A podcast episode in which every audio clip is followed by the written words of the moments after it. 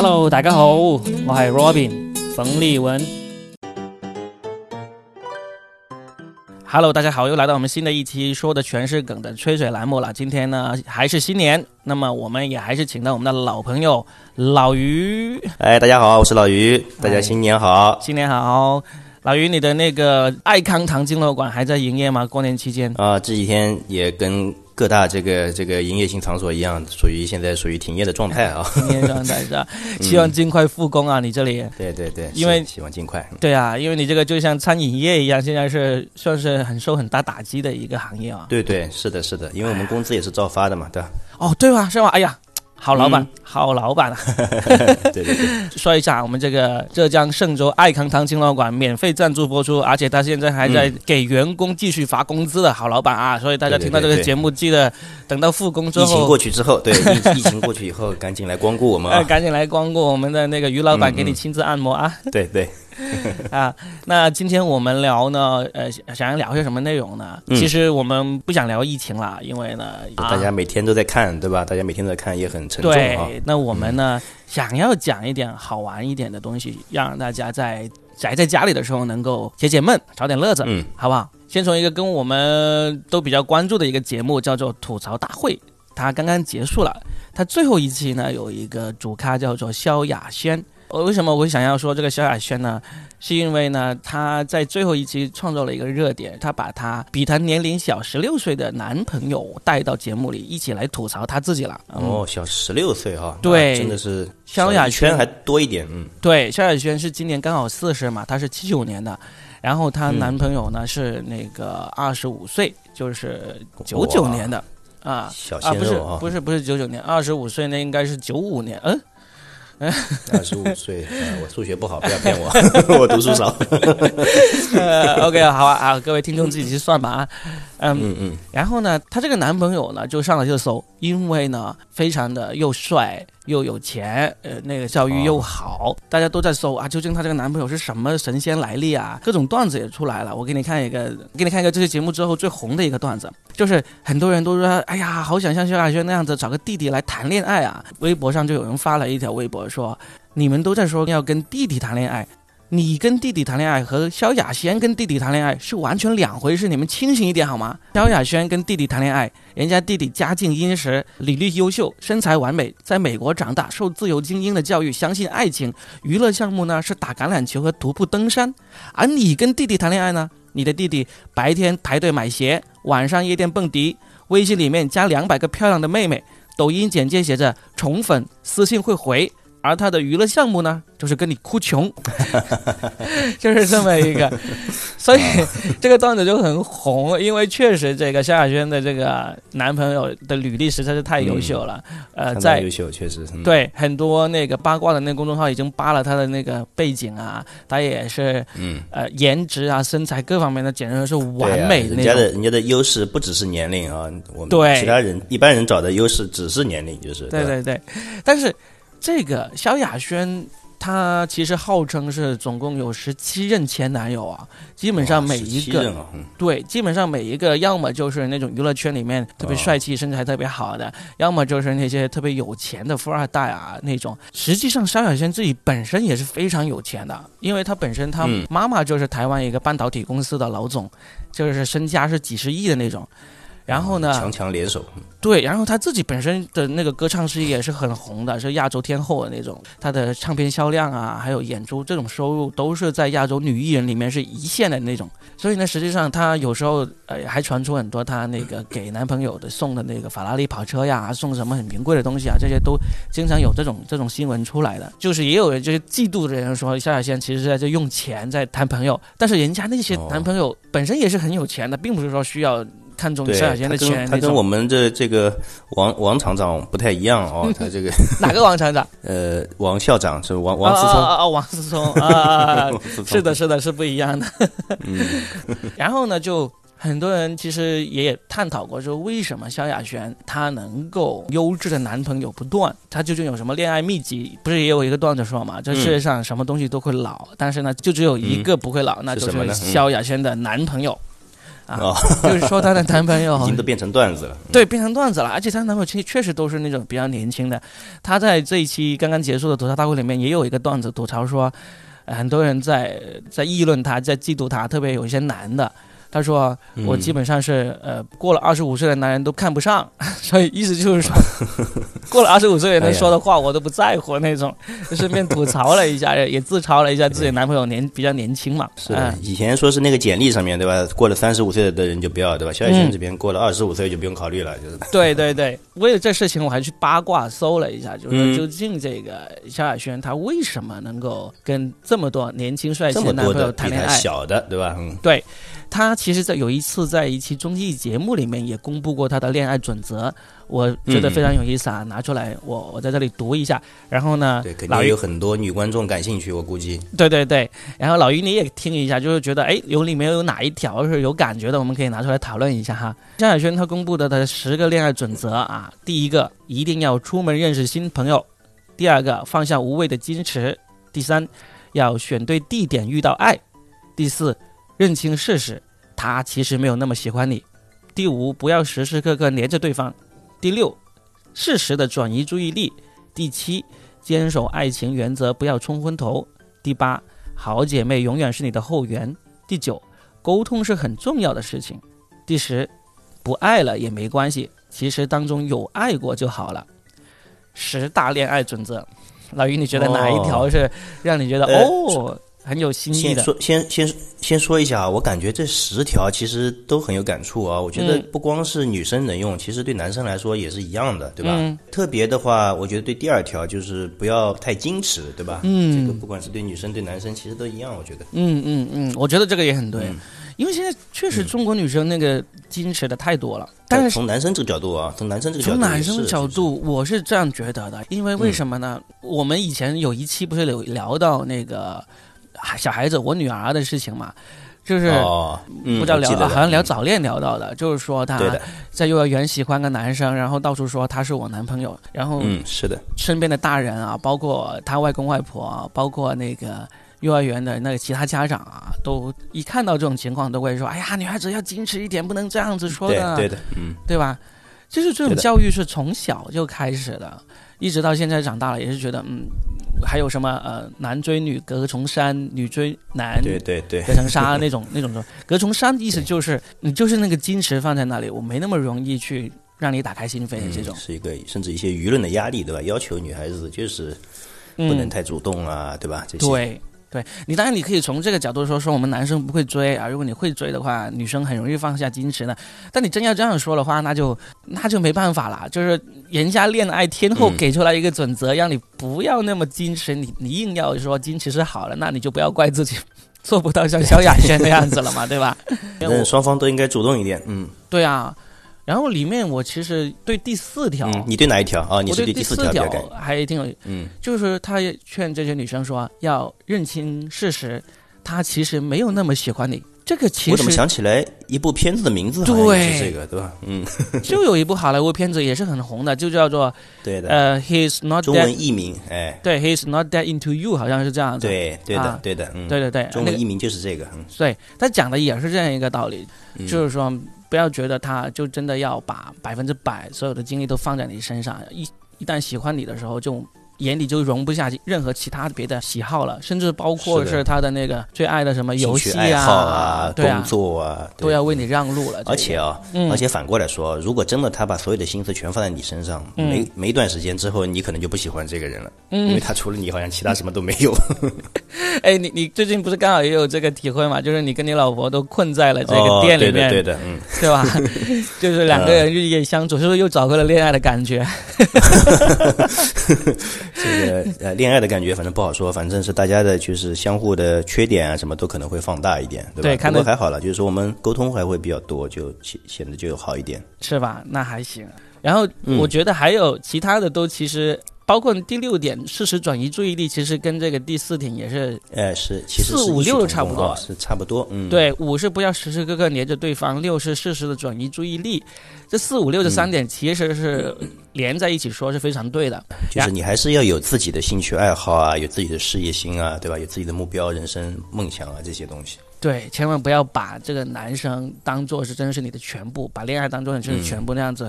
我们俩都是男的，而且都是那种大直男的那种，我们我们可以说这种是特别可怕的啊！就算是萧亚轩过来找我们，如果有这四五六都是时刻黏着我们的，我们也不会要的啊！对 对对，说的好像真的是会有萧亚轩过来找我们一样，是吧？哎呀，啊，然后第十点我觉得也挺好的，就是说不爱了也没关系，其实。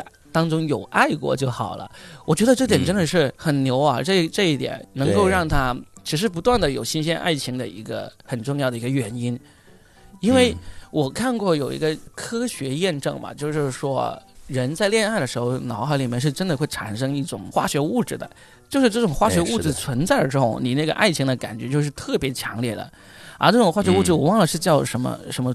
什么名字了哈？对，我也听说过，但我也忘了叫什么名字。嗯，他们就说这种化学物质存在的时间呢，其实只有最长只有两周，几个月就是对吧？没有没有，只有两周哦。所以当你爱上一个人，然后那种恋爱的感觉非常非常强烈的时候呢，其实这种隔离那个两周就是现在 就是对，没错没错。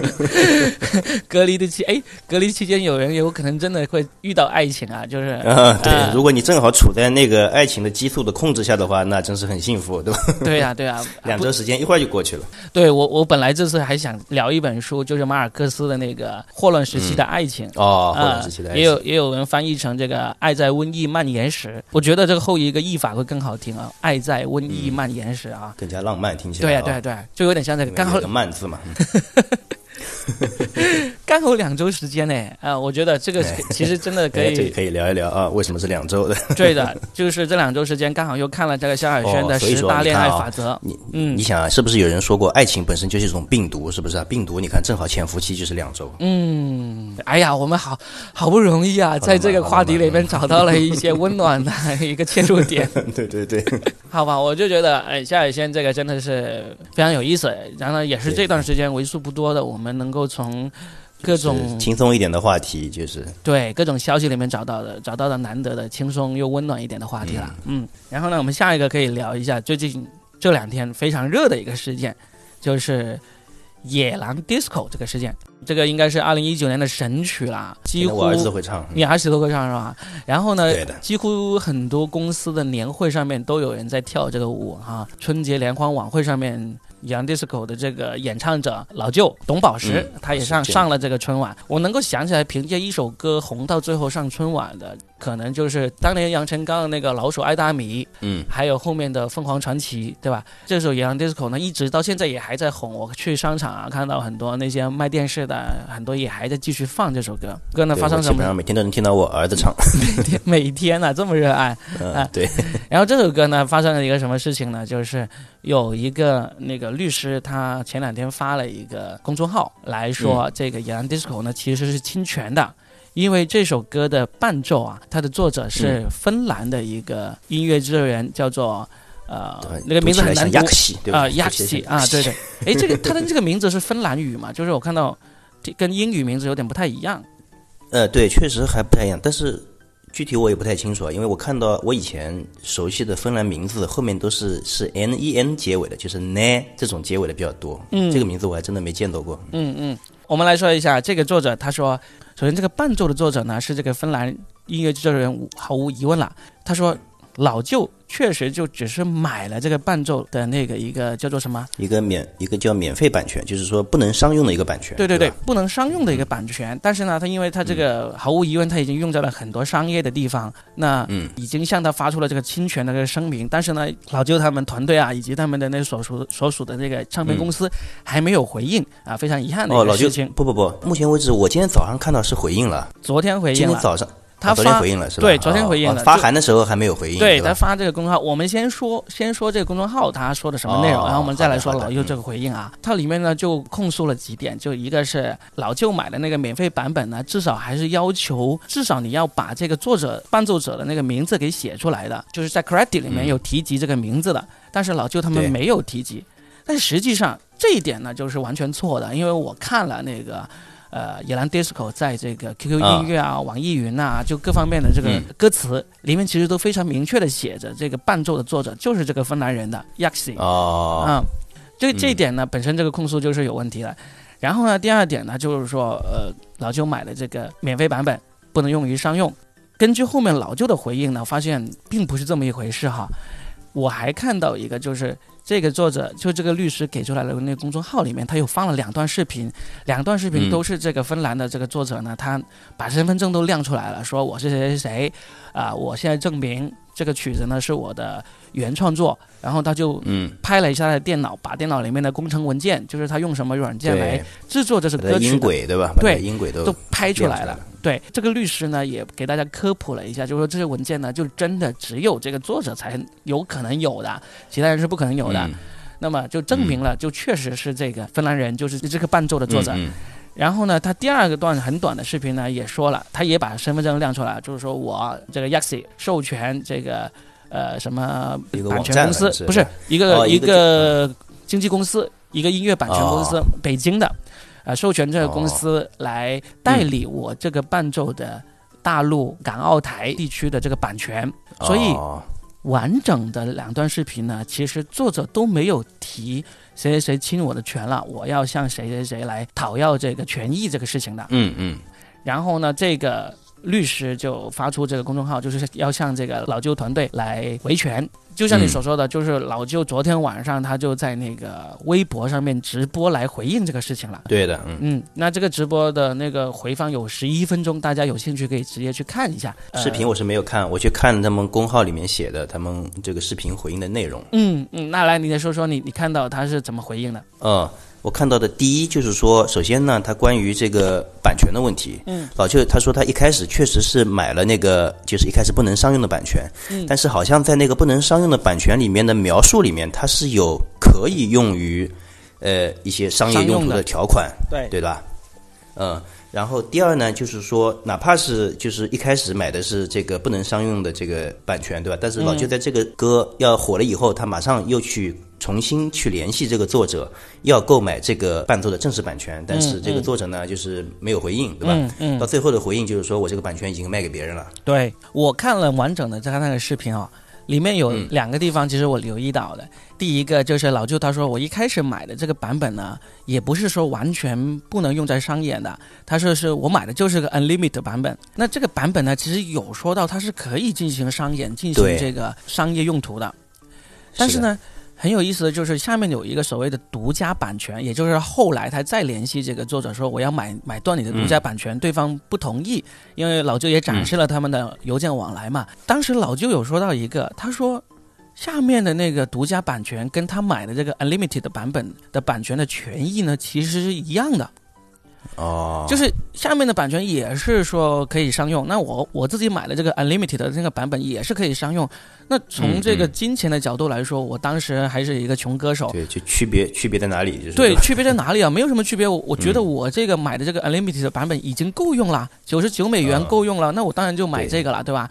你这个独家的那么贵，几千美元那么贵，我当然要买这个便宜的也够用的这个版本就好了，对吧？地主家也没有余粮啊，我有钱我也不是白乱花了，对不对？何况根本就不是地主，对不对？所以呢。我我看到这个，我就有一点点怀疑啊，就是因为当然也没有去深入的去看他真正的版本。那个律师呢，他在公众号里面其实是有亮出他这个合同，有说老舅买的那个版本。的那个使用范围是不包括商演的，很可惜我没有这次功课没有做好，没有仔细的去读他那一份法律的授权范围。但是按照老旧的那个录那个网站上的那个截屏描述，对吧？描述是授权描述。对，我就想有没有可能是这个网站有点搞错？因为我觉得你 unlimited 版本跟这个独家的版本怎么可能那个授权范围是一样的嘛？对不对？对，是呀。嗯，就是说我就有一点点怀疑，有可能是网站它在这个在网页上。写的那个网页把两个版本的那个授权范围用了同一个模板，就是把两个有可能对，嗯，是有可能的。对，把这两个范围呢用了同一个内容，但实际上等到他去签那个协议的时候呢，就有明确的，因为协议毕竟很严谨嘛，是吧？那个协议上面呢就有这个授权范围呢是说清楚了的，就有可能是老舅买的那个 unlimited 的版本呢确实是不能商用于商用的，但是但是我想说的但是呢。就算是像我猜测的这样子，你那个 unlimited 版本，或者说这个所谓的呃不能商用的版本，它就算是九十九美元不能商用，那嗯，现在很多人在带节奏说老舅这首野狼 disco 什么抄袭呀，呃，什么盗窃啊、偷窃啊这样子，我觉得其实都不应该这样说，因为对，是的，其实是不成立的。对啊，因为你说白了就是一个商业行为，我没有根据这个合同来来做事的这么一个行为嘛，那你没有根据合同做事，那该罚的就罚，该索赔的就索赔嘛，对吧？就首先跟抄袭是完全沾不上边的。因为这种说唱歌手在国际上买 beat 这个买这个伴奏这个事情呢，还是一个惯例，就是有很多人因为一个歌手，你看这首《野狼 disco》，作词、作曲、演唱都是老舅自己。从伴奏的角度来说，我买一个伴奏，当然你也可以说啊，你就是因为听到了这个伴奏，才激发了你这个灵感来创作这首歌、这首词，那很正常啊，对不对？我看到某一个别人的脱口秀演员的演出，然后激发了我想写一段同样主题的那个那个内容，这个。这个说说得过去啊，对吧？你不能说我抄袭吧？我写的是完全不一样的东西。就像周星驰那个，对吧？你的、你的、你刚才这段舞激发了我心中的一团火。对的，嗯，所以呢，我们今天聊到这个事情，也就是说，关于你说野狼 disco 抄袭，这是肯定完全不存在的。那么，对，而且老舅也没有想隐瞒这个事情，其实对吧？对，因为老舅这个人，我听到他其实他也上了吐槽大会嘛。然后呢，他也上了我们呃另外一个脱口秀演员就教教主他们的那一期无聊斋的那个播客，上了上去聊天聊了聊了一个多小时，我也完整的听了那一期，我就感觉这个人是很真实的一个人，他是一就一二就二，他并不是说我是那种特别的沽名钓誉的那种人，而且他也是真的是从草根开始，就他之前也写了很多歌。呃，发布了很多歌都不红，然后突然间这首歌就红了。但这首歌他也完整的说了他整个创作过程的创作的心路历程什么之类的，肯定是他自己创作的。所以你说抄袭这个是不存在的，但是你说侵权这个存不存在呢？那可能后面还会有这个进一步的那个资料放出来啊。而且从我刚才的那个猜测来说，我觉得很有可能。确实就是网站上面就误导了这个购买者，就以为就看到这个 unlimited 版本跟这个独家的版本完全没有区别。那是个正常的没没那么有钱的人，可能都会买那个 unlimited 九十九美元的版本，对，因为谁也不知道它会不会火这个东西。对呀，对呀，所以呢，我们就看后续吧。但至少我们这里能够告诉大家的就是。你们还是放心的继续喜爱你们喜爱的这个野狼 disco 啊，放心的去唱，放心的去跳。这首歌没有抄袭，这首歌呢是真正的原创，只不过呢，它在伴奏这上面呢是跟这个争议，就是对对对对对，有一点点争议 啊。不要担心，你出去听这首歌会被人说，哎呀，你怎么听这种抄袭的歌啊？没有这回事啊。但是这个律师的声明里面有一最后有一句话啊啊，我觉得非常有意思。总结那里有一句话是这样说的，他说。哎，大家都知道，作者 w i l l h o Yaxi 生活的国家呢是全球社会福利最高的北欧国家芬兰。啊，用高晓松老师的话来说呢，就是到了北欧，我觉得自己的内心很丑陋、很粗鄙。所以呢，请不要用因为割火了，所以想出来分一杯羹的这种思维来考虑我们这个维权。我看到这句话，我觉得非常有意思。首先，这个说法就。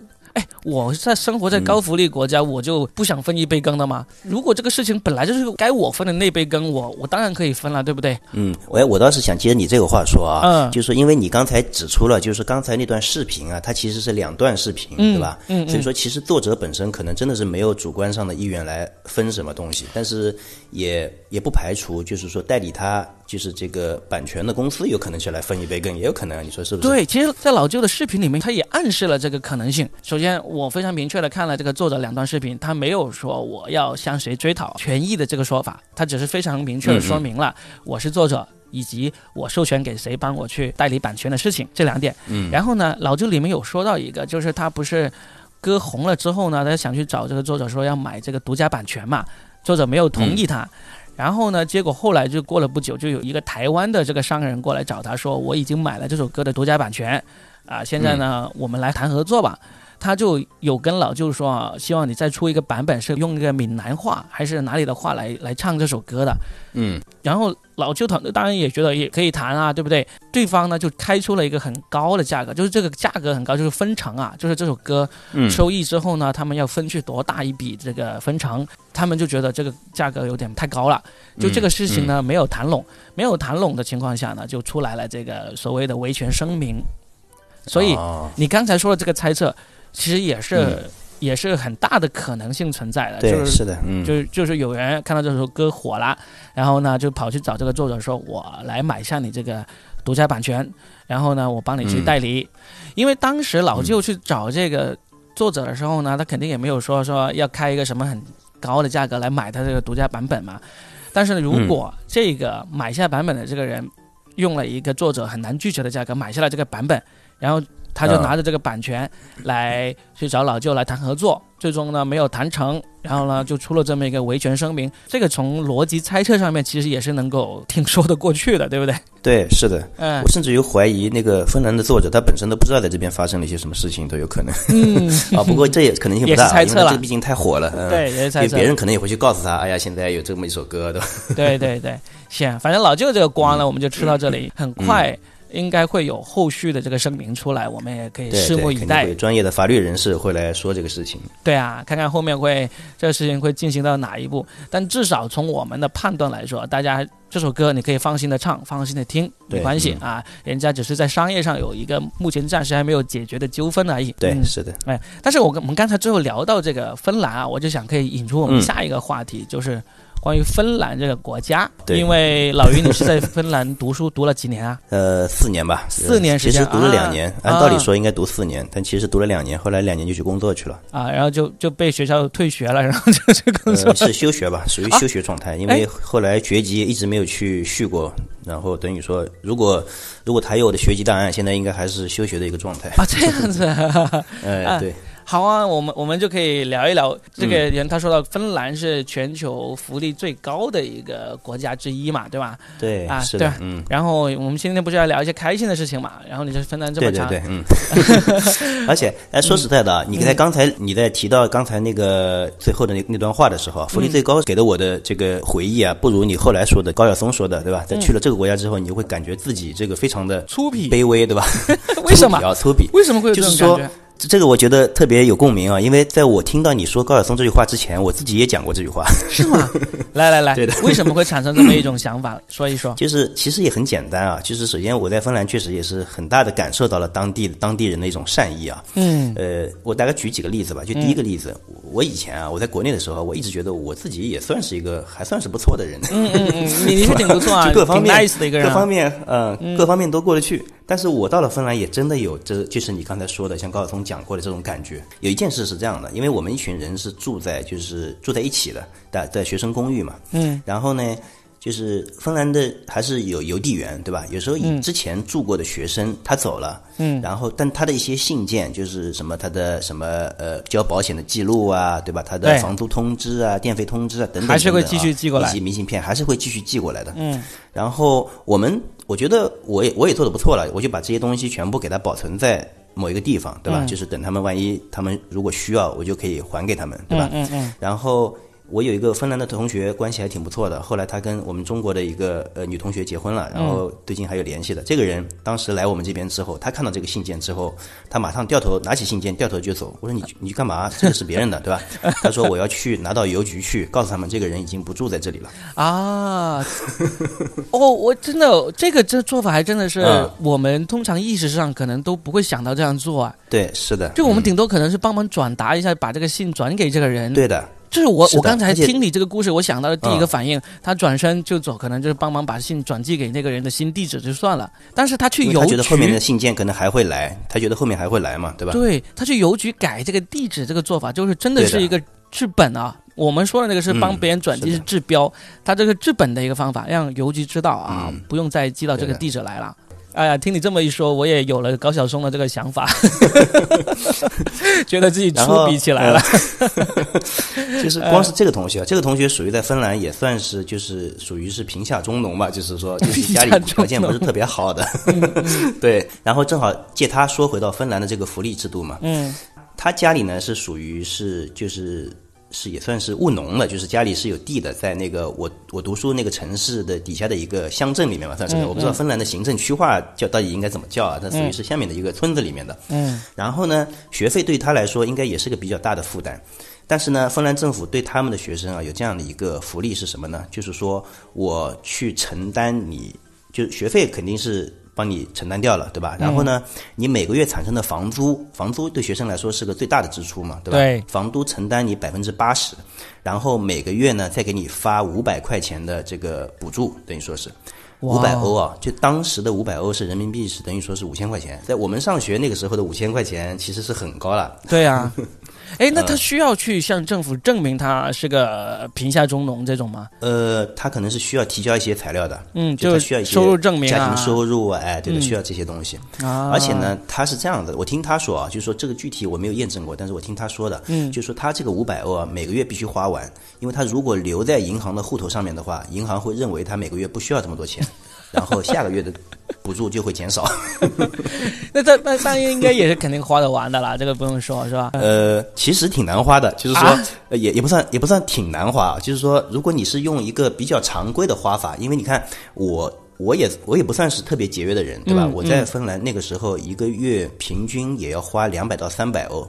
不算特别节约了，已经是嗯，所以他五百欧是足够让他过得绰绰有余的了，足够了啊，对的，因为他的房租，而且他的房租是被承担了百分之八十，我那个两百欧、三百欧里面还有一大部分是房租呢，对吧？哎，你可以去申请嘛，你作为一个外国学生，我觉得是这样，呃，就是芬兰对外国人呢，其实也已经非常不错了，因为首先我们的学费是不需要学费的，我们我们不需要支付任何学费，你只要承担自己的生活费就可以了。就是你考上了这个学校之后，你就不需要对的支付学费不需要学费，对的，对。但但他们这个教育本身就是免费的，就他们的高等教育本身是免费的啊。那果然是高福利。嗯，对的。到你大三之后呢，他们有一笔基金，还特别特别有意思。这个基金呢是挺好玩的，他们可能是某一个校友设立的。他这个基金呢有两个条件。首先我说一下这个基金设立的目的是什么？它是为了鼓励芬兰学生去外国实习。啊，这样子。对，因为。因为在欧盟里面嘛，他们希望这个芬兰学生去了解一下全球的整个的环境啊，对吧？了解一下其他国家的文化。嗯，他这个本身是为了鼓励他们出去，所以设置两条两个条件。嗯，第一，你要申请这笔基金必须是本校的学生，对吧？第二。你在到了大三的时候，必须去，就是说芬兰就必须去你的，就是说母国以外的国家实习。啊，但是这个呢，就是说马上就让我们中国留学生一下子把两条条件就全满足了。对啊，对啊，对啊。所以说，我们也就可以享受他们的这个这个基金。就是说，尽管我们大三出去实习的时候啊，有很多公司是不付给实习生工资的。嗯。但是因为学校有这笔基金，所以我们每个月还能也能拿到，当时好像也是五百欧一个月的这样的一个。哇哦，哇，那真的是很好哎，舒服的，嗯，真的是很好。那哎，为什么这么高的福利，大家考芬兰大学的那个热情并没有那么高呢？哈，呃，首先芬兰大学确实不如那些美国的名校知名，对吧？嗯。然后呢，芬兰本身呢也是一个非常就是冷清的国家，甚至于我们到了芬兰之后啊，芬兰学生听说我们是中国来的，嗯，最常问我们的两个问题，第一就是说你们吃不吃狗肉，然后第二就是问我们为什么要来芬兰，因为他们也不想待在芬兰啊，是这样。啊，对啊，你当时是为什么要考芬兰？不要钱，是不是很朴素的一个？很朴素啊，而且我觉得也是很好，因为你现在英国、美国的学校也很难考嘛，而且那些国家现在其实也没有原来想那么好。我觉得芬兰真的是挺值得考虑的一个。嗯，确实是。嗯，啊，就像你所说的，你读到了大三，然后学校会。让你去鼓励你去别的国家去实习什么之类的，你也可以，对的，你就去美国，就去英国那些热门的国家去实习一下，然后增加这个工作经历，就很好了。你又有这种欧洲大学的文凭，又有这种嗯。欧洲欧美公司国家的这个实习经历。这是确实是个很不错的一个选择，我觉得。他甚至于你在芬兰实习，对我们中国人来说，你只要在芬兰实习，你就可以领到这笔基金。芬兰人必须去外国实习，因为他是你的母国以外的国家实习。哦哦，就这样子 啊。对，所以我说对中国人来说，这笔基金特别有意思。特别容易我们只要在芬兰实习，就满足了他这个条件。呃，哇，真的很棒！我觉得大家听完这一期的话，我们这期节目的话，真的可以考虑一下。我觉得这个国家就真的是。值得去好好的了解，从这个教育啊，以及人文啊，人文这一块，你刚才也说到了嘛，就是人都很好，很 nice 吧？我们去这种例子就是就是数不胜数，数不胜数，确实遇到过很多。嗯，去接受一下这种心灵的洗涤啊，不用去西藏啊，去什么这些地方，去芬兰可能会更好。是的，是的。而且我我听说芬兰是一个女性主义非常，就男女非常平等的一个国家，是不是？嗯，甚至于偏女权的一个国家。最近刚好不是就是芬兰选出了这个几乎是全女性的这个全女性的领导班子，对吧？对啊，从总理到什么部长啊，什么高官都是那个女性嘛，对吧？对，这个可能跟他们的文化也有关系啊。就是我去的那那四年，其实那个总理就是女的。这次上来上台的女性，她更加的年轻嘛，对吧？而且整个内阁全部是女的。嗯，对我当时去的时候，我们的校长、警察局长什么，全是一系列全是女的，清一色都是女的。警察局长都是女的。对的。哇。然后再给我们再给我们办这个移民这个窗口的警察，全是女的。哦，那是因为他们国家的人口男女比例就本身就是女性占多吗？呃，这倒不是，我觉得跟他们文化有关系啊。就是我们去了之后，芬兰当地芬兰人也跟我们讲，就是芬兰女生是非常厉害的。嗯。然后我们也发现，就是他们平时教育男孩跟教育女孩很不一样。嗯嗯。就他们那边啊，我听到过家长就是这样跟男孩说的，小孩嘛就不管了，大家都在一块玩嘛，对吧？嗯嗯。男孩的家长就把男孩拉回去说：“你不要跟这些女生一样在外面疯跑，再跟他们一起皮。”刚好，刚好撞，刚好相反，刚好相反，跟我们。哦，那所以就是一个男女平等意识很强的一个国家。是的，日常生活中有感受到，除了你刚才说的，你去办很多事情，看到那些政府官员、公务员都是女的之外，那平时生活中有遇到这种男女？现实生活中呢，有两有两处啊。嗯。第一呢，就是说我在芬兰呢，我当时也很有意思，我在芬兰学习了太极拳，我报了他们的一个太极拳俱乐部。然后，哎，我先问一下，那个那个教你太太极拳的是中国人还是芬兰人？是芬兰人，他是在中国学的太极拳。嗯，我的天哪！好，好，你继续说。特别有意思。嗯啊。然后他们那个太极拳俱乐部里面，我发现了一个就是很明显的情况是这样的，就是女生啊特别善于沟通。嗯。然后因为太极拳嘛，大家到点了之后就会到一个体育场里面去。训练对吧？嗯，然后女生呢就会训练成一团，就在女生是一一群人在一起边聊边训练，男生呢就在另外一边，就是三三两两，既相互之间都不说话的，然后相距就会很远。跟我们小时候上体育课也是一样的呀。呃，这点倒是也是啊，因为女性她擅长交流，对吧？对，扎堆他们擅长啊，上洗手间都要一起去的那种。啊，对的。嗯。然后第二点呢，是我们小区里面的女孩，确实女孩非常皮。嗯。就是我作为一个很少的亚洲人，对啊，出现在这个小区里面，有一次我就推着自行车要离开这个小。区的时候被几个很小的女孩，估计就十岁左右的小女孩拦住了。嗯，三个小女孩就小太妹一样把我拦住了。啊，要糖。然后，嗯，我一开始不知道是什么，但是我那个芬兰朋友坐在旁边，他也他也不过来帮我，就在旁边就是看笑话。他们用英语跟你交流吗？没有，他们小孩不会，基本上小孩可能没有上过，还没有上到英语课，还不会说英语。啊啊啊！就是叽里呱啦的用芬兰语在跟我说什么。后来后来还用脚来踹我那个自行车的前轮，翻我的包。你你就是怎么招惹到这小太妹了？对，我不知道，因为他们很小，对吧？就是好像也没有什么人畜无害这种感觉。嗯嗯嗯。后来后来就是说，他们离开以后，我问那个芬兰同学，嗯他说他说这群这群小姑娘在在说，这个外国人包里面怎么连巧克力都没有？呃，那真的是小太妹，你没有留下买路钱呢。哎呀，挺好玩的。对，我还想起一个事情，就是也是网上流传很广的一个一个说法，就是说芬兰人他们其实是人和人之间这个有一种社交恐惧，哦，是不是？对对对，就是他们去排队啊，就是都是上一个人跟后一个人的那个间距有那一两米那么远的，就是因为不想跟对方靠的那么近。是有这个现象吗？这个呢，说实在的啊，我也我也看到过很多的，就是公众号上面发的照片什么。嗯。但是呢，在我待的那个城市，我没有发现这个现象。有可能，第一呢，有可能是因为我出去的并不多。嗯。第二呢，那个城市，因为我估计啊，就照片上拍的是赫尔辛基这种大城市，我待的是北方的一个芬兰排第五人口排第五的一个城市。嗯。所以说，可能外面呢也没那么多人。这个社交恐惧呢，没有这个感觉。多多少少有一点，因为首先那边人就很少，然后平时的娱乐活动也不多啊。哪怕是我自己啊，这个四年下来，我自己都有一点像这种，我觉得有点像漫画上画的这种感觉。就是万一碰到门口有邻居出门，对吧？我会先等一等，等他先走了，我再出门，免得去打招呼。他确实性格上很闷，这个是大家有共识的。哪怕芬兰人自己也知道，他们他们这个这个国家啊，也很喜欢喝酒，有点像俄罗斯，因为他跟俄罗斯接壤嘛，他很像。嗯。他喝完酒之后，整个人是不一样的，就是特别的热情来跟你说啊，干什么，然后要来你这边玩。我也遇到过这个，就一个陌生人来敲你门，然后跟你说啊，你是什么国家的呀？欢迎你来这边啊，然后留了电话。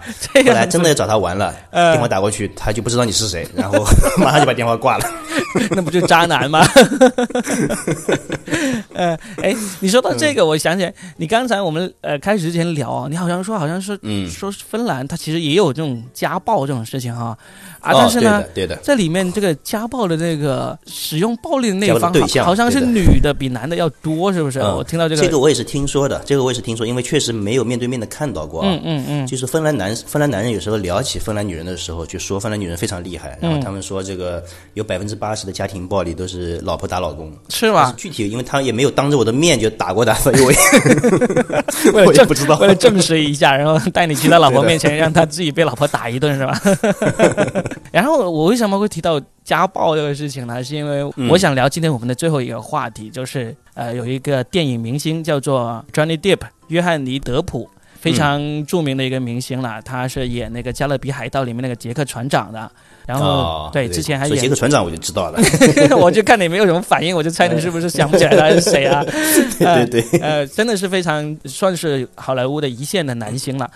他从二零一五年跟他前妻跟他老婆离婚，就就闹了一个很狗血的事情，就说他是家暴啊，打他老婆，就一直这个事情呢，到现在已经五年时间了，就中间他老婆告他，现在轮到轮到他告他老婆，就各种各样狗血的剧情，大家有有兴趣的话，就可以去好好的去八卦一下，从这个从一五年到现在的这个离婚的这个案件，但是呢，最近出现了一个反转，一直以来。德普都因为这个家暴的事情呢，令到他整个人的那个形象一落千丈嘛，甚至《加勒比海盗六》都已经决定不要他了，把他踢出去了。明年二零二一年上映的这个最新一集《加勒比海盗》呢，已经没有这个杰克船长，没有约翰尼特普了。嗯。然后全世界都觉得这个是一个家暴男，但是呢，比较诡异的就是他的前女友，还有呃他的孩子，还有他的那个助理、好友这些，都有出来说，这个 Johnny Depp 并不是一个家暴的人，都是觉得他他是一个谦谦君子。但是呢。因为他的前妻给出来的证据呢，就是看起来好像非常的硬嘛，他有这个家暴的这个证据在这里面。嗯嗯。这个家暴这个声誉呢，是一直伴随着他的这几年，但是最近爆出来一段录音，就是他们二零一五年去咨询那个心理医生的时候，有一段录音，大概两分多钟吧，大家可以去找一找，是能够找得到的。就说原来真正家暴动手的是他的前妻。当时是他的前妻打了他，我听了那段录音，他们就纠结于德普就说你打了我，你 punch 了我，就是 punch 嘛，就是真的是用拳打了一拳。他的前妻就我们的 punch line 对吧？对对对，就 punch 了我。他的前妻就反驳说那不叫 punch，那个叫做 hit。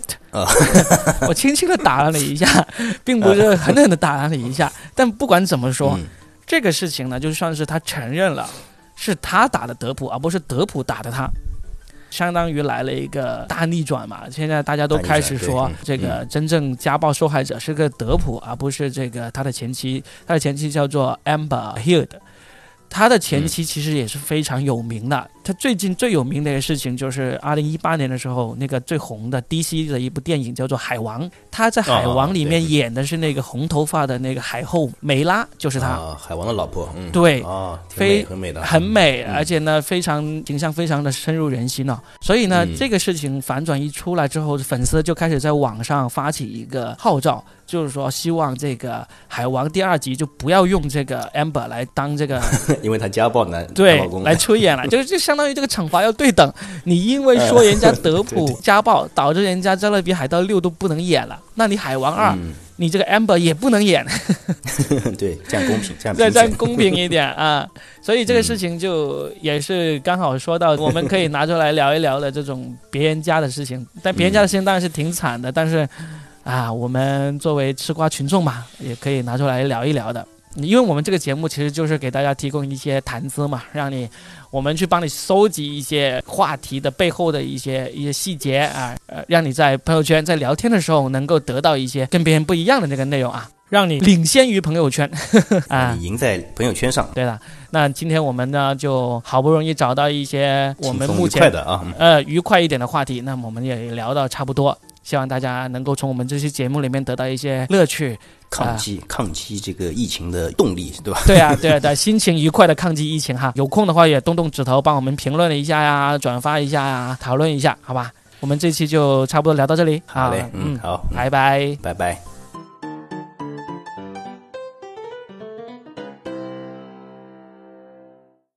最后给大家放一首我的好朋友，也是归音刀乐队的主唱方小天，他们乐队一首非常好听的歌曲《This City》，希望我们的城市尽快回到正轨，回到这个热热闹闹、充满活力的状态。方小天他现在也在微博上征集大家在城市户外戴口罩的照片，微博的名字叫做“肥皂罐头”。大家如果有在户外戴着口罩拍的照片，可以在微博上私信给他，他会贴出来。给这段时间做一个非常特别的记录。